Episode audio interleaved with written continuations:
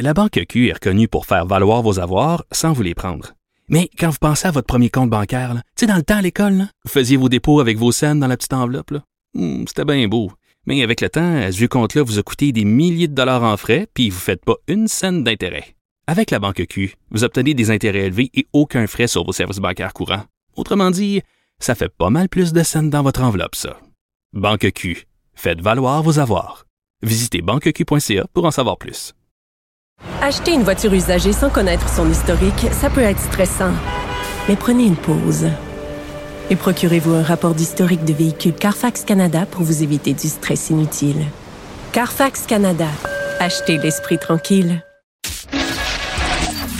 L'économie, les affaires, les finances.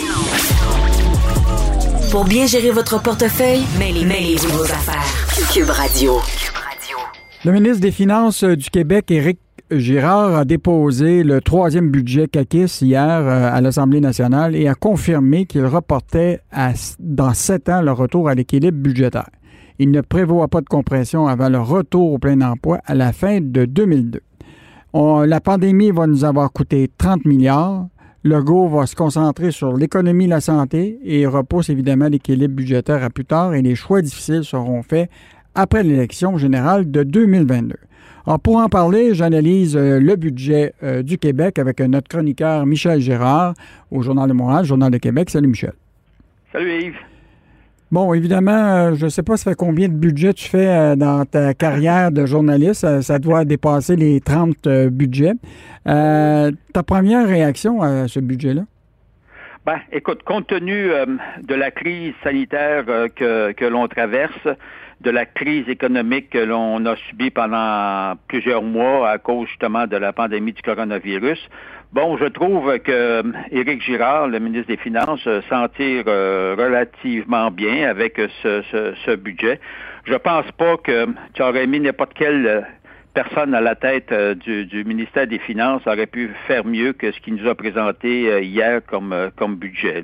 Donc, c'est raisonnable dans les circonstances que, si tu veux, il est dépendant aussi à quelle vitesse tourne l'économie. Puis, il est dépendant, évidemment, de tout ce qu'il fallait réinvestir pour euh, contrer les effets néfastes de la COVID-19 au Québec. Hmm. Évidemment, euh, tu parles beaucoup et tu as toujours été préoccupé au cours des années de la dette du Québec parce que quand on parle de dette, on parle évidemment de frais d'intérêt qui, qui coûtent toujours euh, très cher. donc, d'ici la fin mars 2025, la dette nette du gouvernement du Québec va avoir passablement augmenté, presque de 28 est-ce que toi, ça t'inquiète, cette question de dette-là? Parce que c'est toujours la même chose. Les gens disent euh, oh, ben, c'est pas grave, la dette, on va la payer un jour, mais euh, on va finir par, euh, par, la payer. je disais ça à ma, fille hier, là, de, voici la dette qui t'attend, puis à un moment, tu vas voir probablement que tes impôts vont augmenter pour payer tout ça. c'est quoi ton analyse, toi, par rapport justement à cette dette-là? Ben c'est ça le gros problème qu'on a avec l'augmentation époustouflante de, de la dette gouvernementale, que ce soit au Québec ou encore pire au gouvernement fédéral. Euh, on a l'impression que ça passe, euh, ça passe sur le dos des gens comme si c'était pas grand chose, c'est pas pas une grande préoccupation. Bon, ça, c'est à cause, évidemment, du contexte où les taux d'intérêt sont tellement bas à l'heure actuelle. Tu le vois, là, avec l'immobilier personnel, les gens sont prêts à, à se surendetter par-dessus la mm-hmm. tête, puis ils se disent, bon, ben, c'est pas si pire que ça, finalement, tu sais, ça me mm. coûte pas cher en frais d'intérêt. Oui, mais ça, c'est temporaire. Alors, euh, mais quand tu regardes dans une vision à long terme, plus tu vas te surendetter, que ce soit personnellement ou que ce soit les gouvernements, ça va te revenir en face. Il faut que tu payes ta fichue de dette. Là, là ça va bien. Là, les, les gouvernements s'en bien parce que les taux d'intérêt sont extrêmement bas historiquement très bas, mais ça va augmenter parce qu'on a de l'inflation, puis les banques, les banques centrales vont devoir augmenter les taux. Alors, ce qui veut dire que la dette, là, qui, tu sais, écoute, une augmentation en cinq ans, juste pour le Québec, de 52 milliards, écoute bien, là, mm-hmm. euh, ça représente 6 6100 pièces par, par tête de Québécois. Là, ils vont dire, oh, ben, c'est pas si pire que ça, 6 000. Hey, wow, t'es rendu, là, pour leur supporter juste la dette du Québec à 27 500. Ça veut dire que chaque enfant qui est né au Québec est pogné en partant avec, avec une dette de 27 27 500. Tu rajoutes le même montant ou plus du gouvernement fédéral, tu rajoutes la dette des municipalités. Écoute bien, là. Mm. Alors, puis là, on est chanceux parce que les taux d'intérêt sont extrêmement bas, mais quand les taux d'intérêt vont augmenter, là, mm-hmm. euh, vont, parce qu'ils vont augmenter, alors imagine-toi le poids que ça va représenter sur chacun des budgets annuels. Actuellement, tu vois, cette augmentation là, de, de l'endettement, ça va nous coûter, ça va nous coûter 1,7 euh, milliard de plus par année. Tout l'argent que tu mets sur la dette, tu ne le mets pas sur les soins de la santé ni en éducation, comprends-tu? Mm-hmm. Donc, c'est là les conséquences euh, dramatiques de, de, l'endettement. Maintenant, est-ce que est-ce que Éric Girard pouvait faire mieux que ça? C'est ça, c'est que le contexte est extrêmement difficile. Alors, je veux pas l'excuser. Il est obligé, évidemment, faute de revenus, que si tu veux, tu es obligé de, de, mm. de surendetter la province, mais mais mais euh, l'idéal, évidemment, c'est à un moment donné de, stopper le surendettement parce que ça, va les générations futures, je te dis, qu'ils seront pas sortis les autres du bois avec ça. Tu sais, on avait bouclé cinq exercices financiers euh, successifs avec des surplus. Là, Québec se retrouve évidemment cette année avec un trou de, de 15 milliards. Puis ça, ça comprend 12 milliards vraiment de déficit, puis le fameux transfert de 3 milliards au fonds des générations. Ce 3 milliards-là au fonds de génération, les gens se posent toujours la question, ce fonds de génération-là qui a été créé, si je ne me trompe pas, avec euh, euh, Bernard Landry à, l'époque, euh, il sert à quoi ce fonds de génération-là? C'est quoi son objectif? Ben, en fait, c'est que le fonds de génération, les, les, 3 milliards, puis là, ça va monter à près de 5 milliards euh, au fil des, prochaines années. Ça, c'est des revenus additionnels que les gouvernements vont chercher par l'entremise de certaines, certaines taxes et surtaxes et, et redevances. Or, euh, mais en bout de ligne, là, euh, bon, son utilité, c'est que ces revenus additionnels que les gouvernements viennent chercher dans nos poches, euh, mhm. indirectement ou directement, euh, ben, euh, ben, c'est pour évidemment rembourser la dette. Le, gros problème que, nous avons, ça vient toujours fausser un peu le portrait parce que quand tu regardes les comptes publics, ce qui, ce qui est important de noter, c'est combien tu as de revenus puis combien tu as de dépenses. Alors, et puis là, il faut savoir que d'ici quatre ans, le Éric Girard prévoit qu'on va avoir un équilibre entre les revenus totaux de dépenses et les, et, les revenus totaux, c'est-à-dire entre les dépenses totales et les revenus totaux. On, aurait un équilibre. Mais là où on est toujours en déséquilibre, c'est parce qu'on prend 3-4 milliards de ces revenus que l'on perçoit, puis on les envoie dans le fonds de génération. Tu sais, c'est comme si toi, tu gagnes, tu, tu gagnes, mettons, 50 000 tu dépenses 50 000 mais tu tu te surendettes, comprends-tu, pour, pour mhm. ajouter euh, 5 000 pièces d'épargne. C'est sûr que tu es dans le trou, mhm. puisque tu as, dépensé plus de 5 000 pièces à, d'autres fins.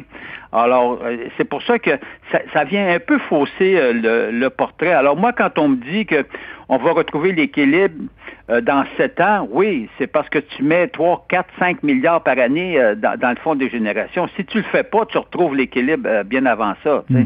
Puis tu n'oublies pas quand même que, bon, on parle de déficit de 15 milliards, mais il va y avoir 6,7 milliards à résorber du déficit structurel au cours de ces années-là. Donc, il va devoir quand même regarder les dépenses puis s'assurer que c'est bien dépensé quand même. Euh, oui, mais là, il faut dire qu'il compte aussi sur le fait qu'il s'attend à aller percevoir plus d'argent au niveau du, gouvernement fédéral en matière de transfert euh, pour euh, la santé. Alors, il compte sur le fédéral pour aller chercher de l'argent additionnel pour combler ce manque à gagner. Ben, ça risque d'arriver, surtout que Justin puis euh, le, premier ministre euh, François s'entendent très bien de ce temps-ci. Donc, euh, on peut peut-être penser que Justin et François vont arriver à une entente. Je te reviens sur toute la question des prévisions de croissance du gouvernement du Québec. Là, évidemment, tout le monde dit, bon, il, profite pour dire qu'il va avoir un, taux de croissance moins élevé que ce que prévoient les économistes. Donc, il permet de se faire une marge de manœuvre. les économistes, bon, on les connaît dans leur euh, minaret, ils sont toujours en train de voir des chiffres, puis là, ils disent c'est 6% pour le Québec, puis là, Gérard arrive avec un 5, 5 euh, C'est-tu un peu un équilibre bizarre, ce, calcul-là, ou euh, de ton avis? Ben non, c'est-à-dire qu'il met en place, il base ses budgets sur des prévisions, mettons, non pas pessimistes, mais tu sais, mettons moyennement optimistes.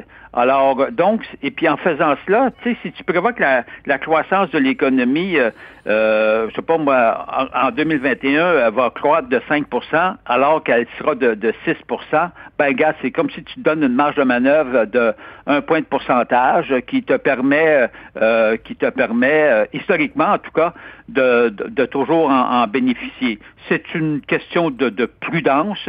Euh, bon, moi, ça, ça, ça me fatigue pas, mais hmm. euh, ce qui est clair, c'est que quand tu te présentes un budget, puis quand tu te présentes euh, ces anticipations de, de déficit là, pour les prochaines années, tu te dis, ben, dans le fond, il va, il va être capable d'atteindre ça, puis il va faire mieux que, que ce qu'il nous projette. À moins, évidemment, d'une autre surprise, une troisième vague, quatrième vague de pandémie, de je sais pas quoi. Là. Mm Ça, on l'a vraiment pas anticipé pour, euh, pour le moment. En terminant, euh, Michel, euh, je veux te parler quand même de nos vaches à lait, les fameuses sociétés d'État, Hydro-Québec, l'Auto-Québec.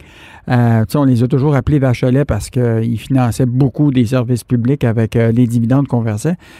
Mes amis, moins de 1,4 milliard milliards pour Hydro-Québec et l'Auto-Québec comme redevance au gouvernement du Québec, c'est quand même euh, assez énorme. Oui. Oui, c'est ça, évidemment, ce manque de revenus, cette baisse de, revenus par rapport à ce qu'on avait anticipé en mars 2020 avant qu'arrive la, la, pandémie pour l'année 2021 et les suivantes. Mais en tout cas pour euh, euh pour l'année en, l'année en cours, évidemment. Alors, date 2020, mettons. Alors, c'est sûr que, tu vois, l'Auto-Québec, moins 974 millions, puis Hydro-Québec, moins 621 millions par rapport aux, prévisions. Alors, ça te fait un méchant trou euh, à, combler à cause, bien sûr, euh, tout, le monde évoque la pandémie, puis bien, on peut pas on peut pas dire que c'est pas vrai. Là. Mm-hmm. Ça a un impact. Par contre, moi, ce qui m'a surpris euh, dans les revenus de, des sociétés d'État, c'est de, voir euh, l'étonnant euh, surplus que présente Investissement Québec. Mm-hmm. Investissement Québec qui, je te rappelle, en 2019 avait un trou de 171 millions. Puis là, pour l'année 2020, il va faire un profit de 668 millions.